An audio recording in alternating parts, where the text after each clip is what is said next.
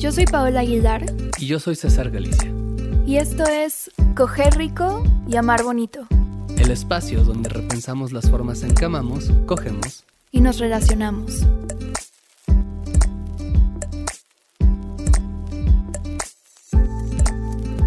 ¿Quién de los dos, o sea, entre tú y yo, quién escucha más música? Ay, no sé, tal vez tú. O sea, ¿A quién le da más miedo estar con sus pensamientos? Estar sola con sus pensamientos. esa, es una pregunta más, más interesante. Sí.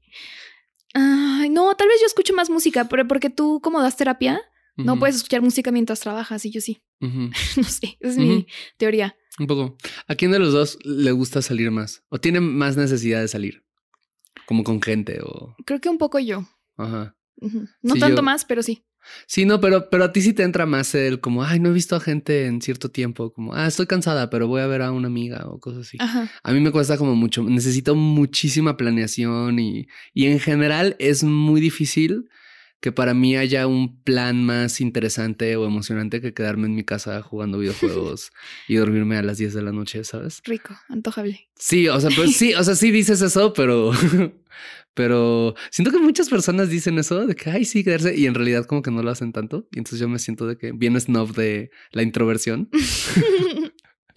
wow. ¿No? Sí. Pero ¿y quién este quién por ejemplo, no sé, tiene más necesidad de comer rico? Yo definitivamente. Yo soy mucho más eh, a lo sexual de la comida. Tú eres, estás más en el espectro asexual de la comida. sí, la, verdad es que un poco no, no. Si existiera una cosa así como de que, de que atracción gastronómica, ¿sabes? Así como el deseo de, de comer, como más allá de, de, la pulsión fisiológica del hambre, la neta es que yo no la tengo mucho. Sí, ¿no? Como que me da un poco igual. Yo soy, yo soy esas personas que muy feliz.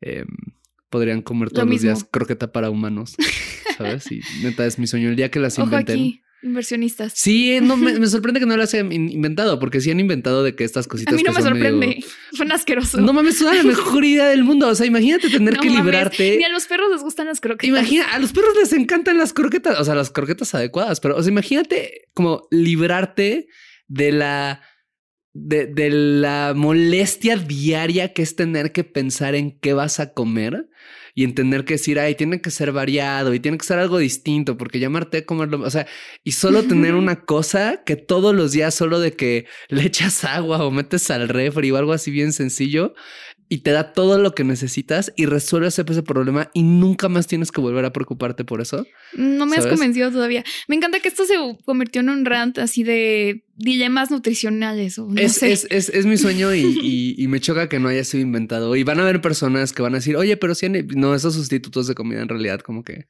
Herbalife. Ajá, o sea, como que todavía no, no están como tan testeados, así es como decepcionante. Pero bueno, empiezo hablando de todo esto porque hoy vamos a hablar acerca de la diferencia del deseo en la pareja, sobre todo qué sucede cuando hay una diferencia muy notable.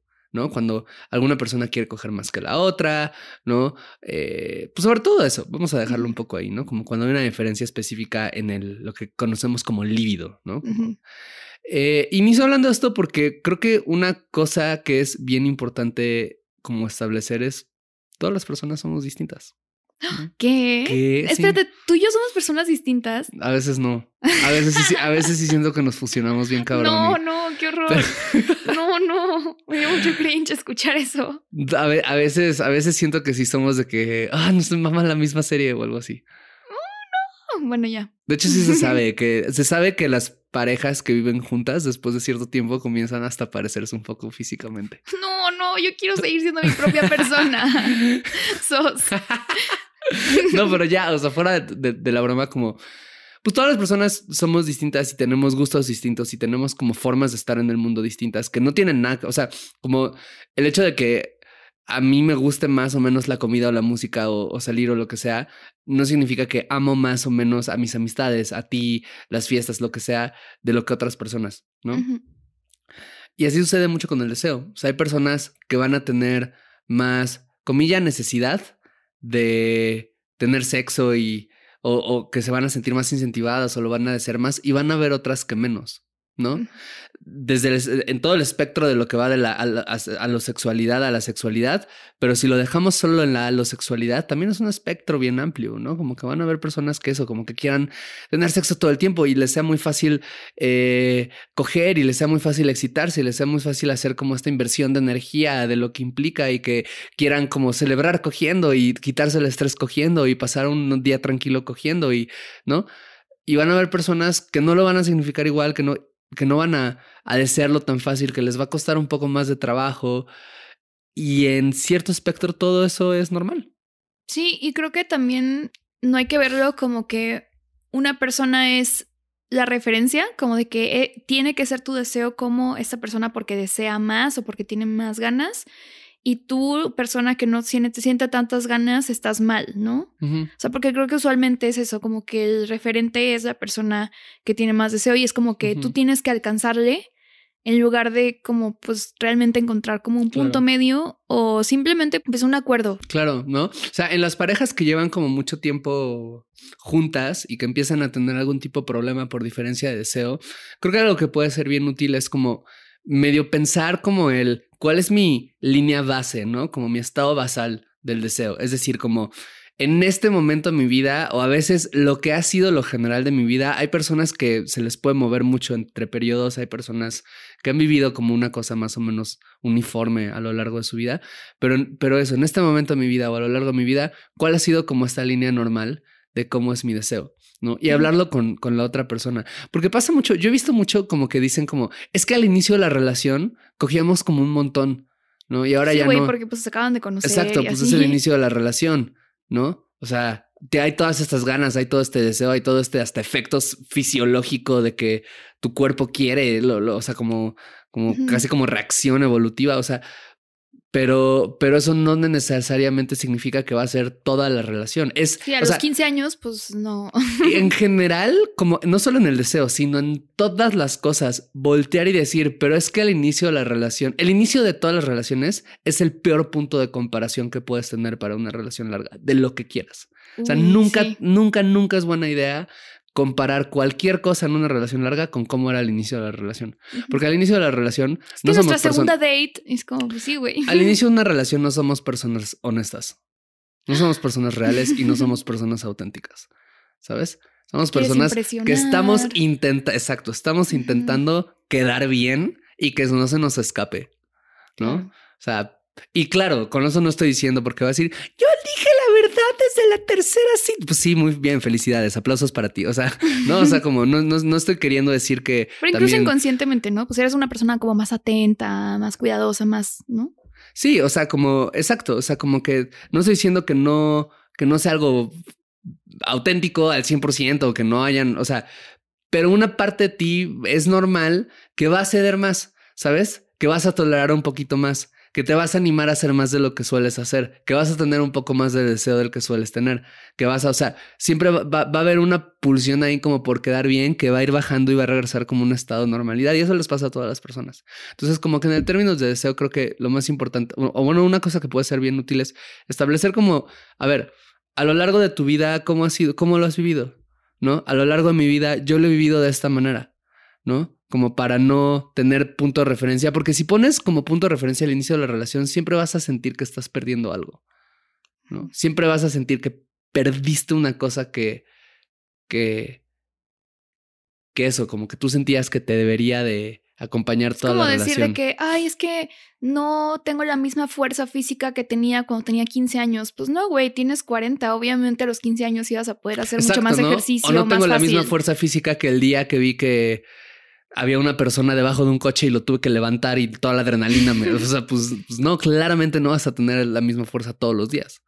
¿no? Sí. entonces, creo que puede ayudar mucho eso. Y una vez que ya tengas como más o menos esta línea establecida, como decir como, ah, ok, la manera en la que lo has vivido normalmente es esta, la manera en la que yo lo he vivido normalmente es esta, como que vamos a ver qué está pasando ahorita, ¿no? Vamos a situar lo que estamos en el presente, ¿no?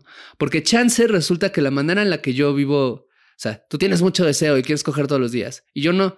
Y pues así sí todo, toda la vida. No voy a poder hacer mucho al respecto. ¿No? O sea, claro, puedo hacer cositas, se pueden, y vamos a llegar a eso al final del episodio. Pero en general es como, esto es lo que soy. ¿Sabes? Como que No, pero en cambio, si yo digo como, ah, yo también quería antes tener sexo todo el tiempo y todo el momento, y ahora ya no, pues entonces yo me puedo preguntar qué es lo que está pasando, ¿no? Chance solo es un movimiento normal de la vida y era porque pues me estoy comparando con ser adolescente y ahora tengo 40 años y pues claramente no va a ser lo mismo, pero chance tiene que ver con, ah, pues es que ahorita... Estrés o Exacto. medicamento, Exacto. depresión. Exacto, ¿no? Que justo esto que mencionas son cosas que suelen alterar bien cabrón el deseo en la pareja, ¿no? El estrés es una de las cosas que más alteran el deseo, ¿no? Procesos de enfermedad lo alteran muchísimo, eh, tensiones en la pareja, ¿no? El aburrimiento general, o sea, como el... La monotonía, como dijo Shakira. La, sí, ¿no? La monotonía, la rutina, el... Es que creo que una de las grandes cosas... Hay que entender, y esto lo dice mucho Esther Perel, como que lo que enciende el deseo es el misterio de la otra persona. Es no, no, no puedes desear lo que ya tienes un poco. Y entonces, al inicio de una relación, que es donde casi siempre tenemos este punto inicial de comparación, pues sientes un montón de deseo porque quieres algo que todavía no tienes, ¿no? Y, que a ver cómo coge esta persona. Exacto, ¿no? y cómo será hacer esto y cómo será poner en, tal posición y cómo será hacer tal cosa y cumplir tal fantasía y, ¿no? y, hay como una ilusión además, como que se va trabajando en, en, en como hagamos esta cosa nueva y esta cosa nueva, ¿sabes? O sea, como hay mucha tensión puesta ahí que de repente el nuevo es normal que vaya menguando, pero conforme la relación es más larga, conforme hay, hay, una paradoja en la cual conforme más intimidad hay en una relación, es mucho más probable que el deseo más familiaridad. Exacto. Ya no hay un misterio en ti. Ya sé lo que es esto en ti. Ya no, no es que suena feo cuando lo digo, pero como que no es que lo diga de una manera despectiva o algo, es un proceso normal, ¿no? O sea, como es como comer la misma cosa todos los días. En algún, a menos que seas yo, ¿no? Y que tus sueños sean las croquetas para perro, ¿no? para humano. Este, ¿eh? Para humano. Para humanos, no, soy un perro. Porque ya las de perro ya existen, ya podrías comprarlas. Quisiera, ¿sabes?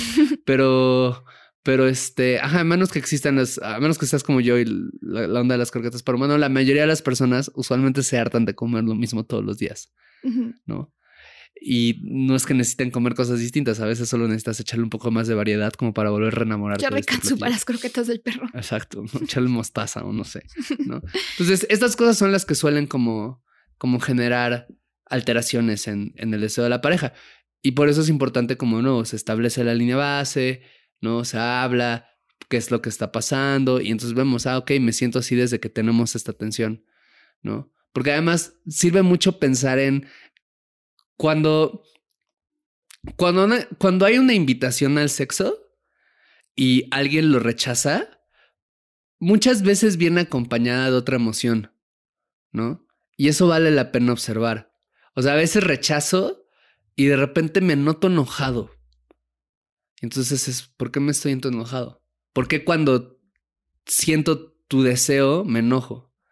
O me te acercas y yo no quiero y lo que siento es como estrés, ¿no? O lo que siento es tristeza, o lo que siento es hueva, o lo que, qué sé yo, ¿no? Y vale la pena decir como, ok, ¿cuál es la emoción que acompaña? Porque eso te puede dar pistas de qué es lo que está subyaciendo, ¿no? ¿Qué es lo que está frenando literalmente que pueda aparecer el deseo? Sí, o también sentir, o sea, las personas que rechazan, de repente sentir como mucha vergüenza, mucha culpa, ¿no? Como de, ay, es que tú me estás pidiendo esto y ahorita yo no quiero y entonces, eh, pues siento que, o sea, querría que fuera distinto y entonces siento culpa por eso. Exacto. O siento que no te puedo decir que no, etcétera, ¿no? O sea, como que eso siempre da un montón de información y lo mismo para la o persona. abandono. Exacto. Y lo mismo para la persona rechazada. ¿No? O sea, como el cuando tengo un acercamiento y me rechazan, ¿no? ¿Qué es lo que siento? Van a haber personas que no sientan gran cosa y que digan, oye, ¿quieres? No, ok, bueno. No hay pedo. No hay pedo. Eh, a veces hasta eso también te puede dar información, ¿no? O sea, como que si también ya te rechazaron 10 veces y las 10 veces dijiste no hay pedo, pues no estás igual y no querías tanto, ¿no? sí. Eh, pero a veces también puede ser como que te rechazan un día dicen, perdón, no, me duele muchísimo el estómago y tú lo vives como una ofensa personal. Y entonces, bueno, ¿qué onda que no estás logrando ver la circunstancia de la otra? Exacto, no estás viendo la circunstancia de la otra persona, ¿no? Porque porque estás como súper clavado en tu. Te intoxicaste porque me detestas. ajá, ajá. Mira hasta dónde eres capaz. Así compraste camarones en temporada de vedas solo para no coger conmigo. sí. Creo que es algo que se puede manejar no desde, un, no desde un hay que resolver este problema, sino como, pues una, entender las causas, pero también una, hablar honestamente de, ok, esto me está provocando enojo porque siento rechazo, ¿no? O por decir, a lo mejor estás en una relación abierta y dices de que es que me confronta el hecho de que quieras coger con otras personas, pero no conmigo, ¿no? O porque yo necesito ese tipo de conexión o así. O sea, como que obviamente hay una diversidad enorme de escenarios eh, y pues depende de, de la situación particular, pues cómo resolverlo y todo, o más bien cómo manejarlo. Pero sí creo que, bueno, de entrada, pues no presionar para coger, ¿no? Obviamente. Claro. O sea, no decir es lo como. peor que puedes sí, hacer. no. O sea, como de, ¿cómo que no quieres? Ándale, no sé qué. O sea, no. Pero, pues, sí abordarlo y no dejar como que eso sea un silencio que pesa en el cuarto, ¿no? Claro. Creo que una cosa que de repente ayuda mucho es como determinar si es algo personal o no, porque a veces es personal y a veces no es personal. ¿Sabes? Ajá. O sea, y eso de repente eh, que, que, que, no es fácil. Hay muchas personas que la ansiedad, la angustia, el miedo a la separación, el dolor, el trauma, lo que sea, puede hacerles como que no vean que no es personal cuando no lo es. Y que lo vivan como que me estás rechazando a mí cuando no te estoy rechazando a ti. Lo que a, a, mí a veces me ha pasado que es como, no estoy diciendo que tú y yo hayamos tenido el conflicto, ¿no? Pero, o sea, a mí me ha pasado que a veces como que, no, o sea, me ha pasado a veces que igual y como tú quieres y yo no, ¿no? Y que lo que me entra es como mucho miedo, como de decirte como es, o sea, como la sensación es como, ¿cómo te doy a entender que no es que te esté rechazando a ti, sino que estoy rechazando el dormirme una hora más tarde porque estoy súper cansado, Ajá. ¿no? O lo que estoy rechazando es el, eh, eso, como sentirme peor en un ratito porque me duele un poco la panza. O el cansarme de más, qué sé yo, porque estoy muy estresado y quisiera hacer otra. O el perderme este episodio de la tele porque voy a gastar, ¿sabes? O sea, de repente es como creo entender un poco como el cuando se rechaza el sexo a veces no se está rechazando a la otra persona, a veces se está rechazando el sexo como acto, ¿no? Ajá. Porque es como el si rechazo algo ir al cine o lo que es sea. como si tú me preparas algo que digo, esa no es la mejor comparación, pero es como si tú preparas algo, pedimos algo de comer o alguien nos ofrece algo de comer como para despersonalizarlo que a mí no me gusta y que no es que te esté rechazando a ti, sino estoy rechazando algo que no me gusta o a lo que soy alérgico o que en este momento sé que esto tiene un montón de chile, si me lo como me va a caer muy mal, voy a rechazarlo porque no quiero sentirme mal, no porque te esté rechazando a ti como persona Ajá. o no porque esté rechazando tus intenciones o porque no porque esté queriendo ser mal agradecido, qué sé yo, ¿no? Entonces, como dices, esto creo que puede ayudar como en el en la onda de no presionar, ¿no? Creo que muchas veces Obviamente las personas presionan por sexo por muchísimas razones. A veces tiene que ver con una cosa bien patriarcal, ¿no?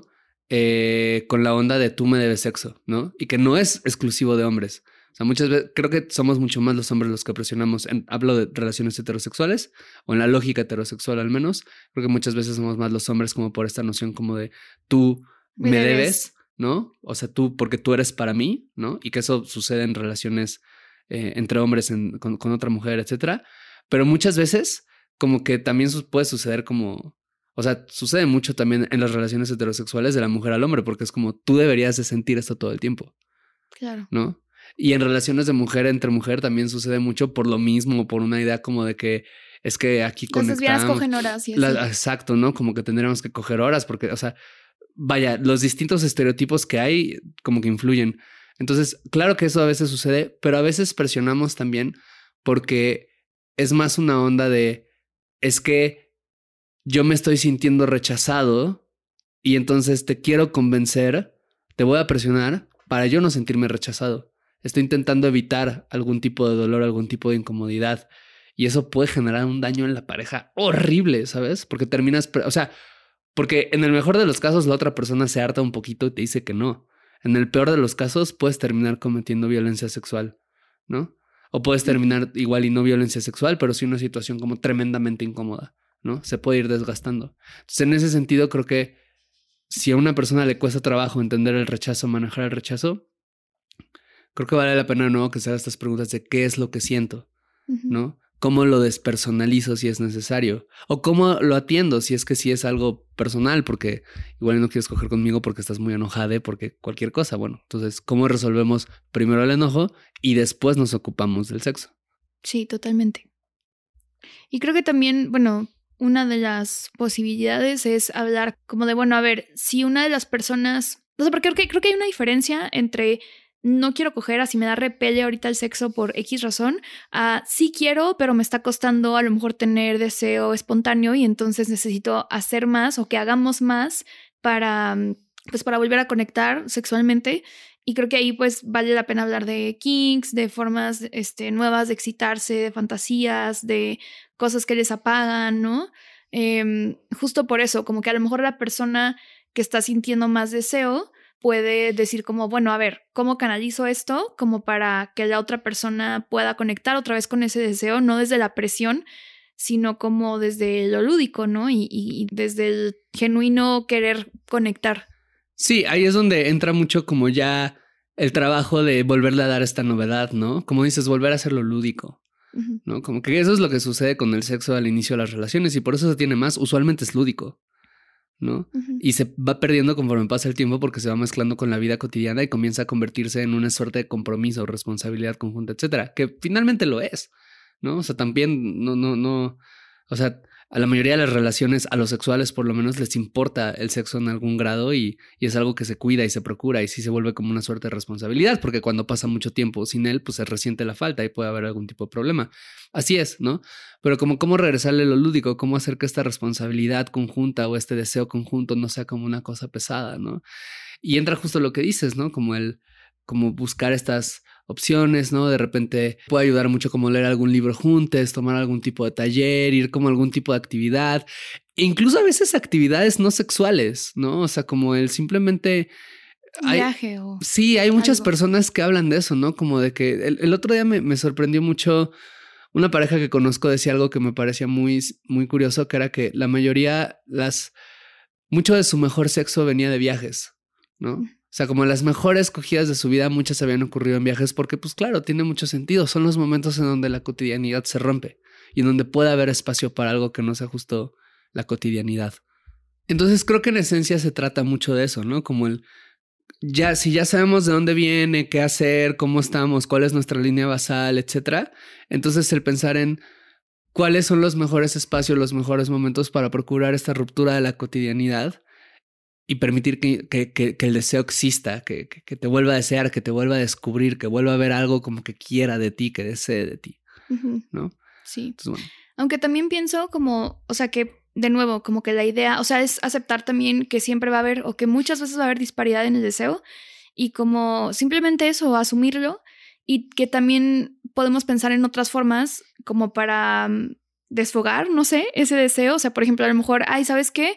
Pues yo estoy sintiendo más deseo, pues chance y quiero masturbarme más, chance y quiero contratar una página de porno chido, o chance y es el momento en el que podemos eh, pensar en abrir la relación si ya de por sí habíamos considerado esa opción, ¿no? O sea, como que también hay otras alternativas en donde no necesariamente pues implica tratar de tenerlo en equilibrio todo el tiempo. Exactamente como hacerse, uno, uno también puede irse haciendo un poco cargo de sí. Sí. Pues bueno. Eso.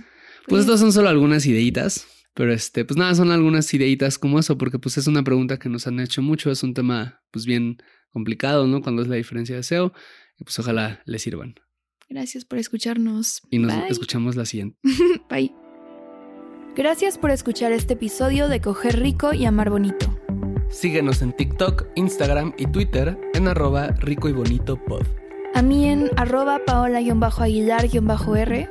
Y a mí como César Galicia en todas las redes sociales. Te agradeceremos mucho que nos dejes una calificación en Spotify y una reseña en Apple Podcasts. Eso nos ayuda a llegar a más personas y seguir produciendo este podcast.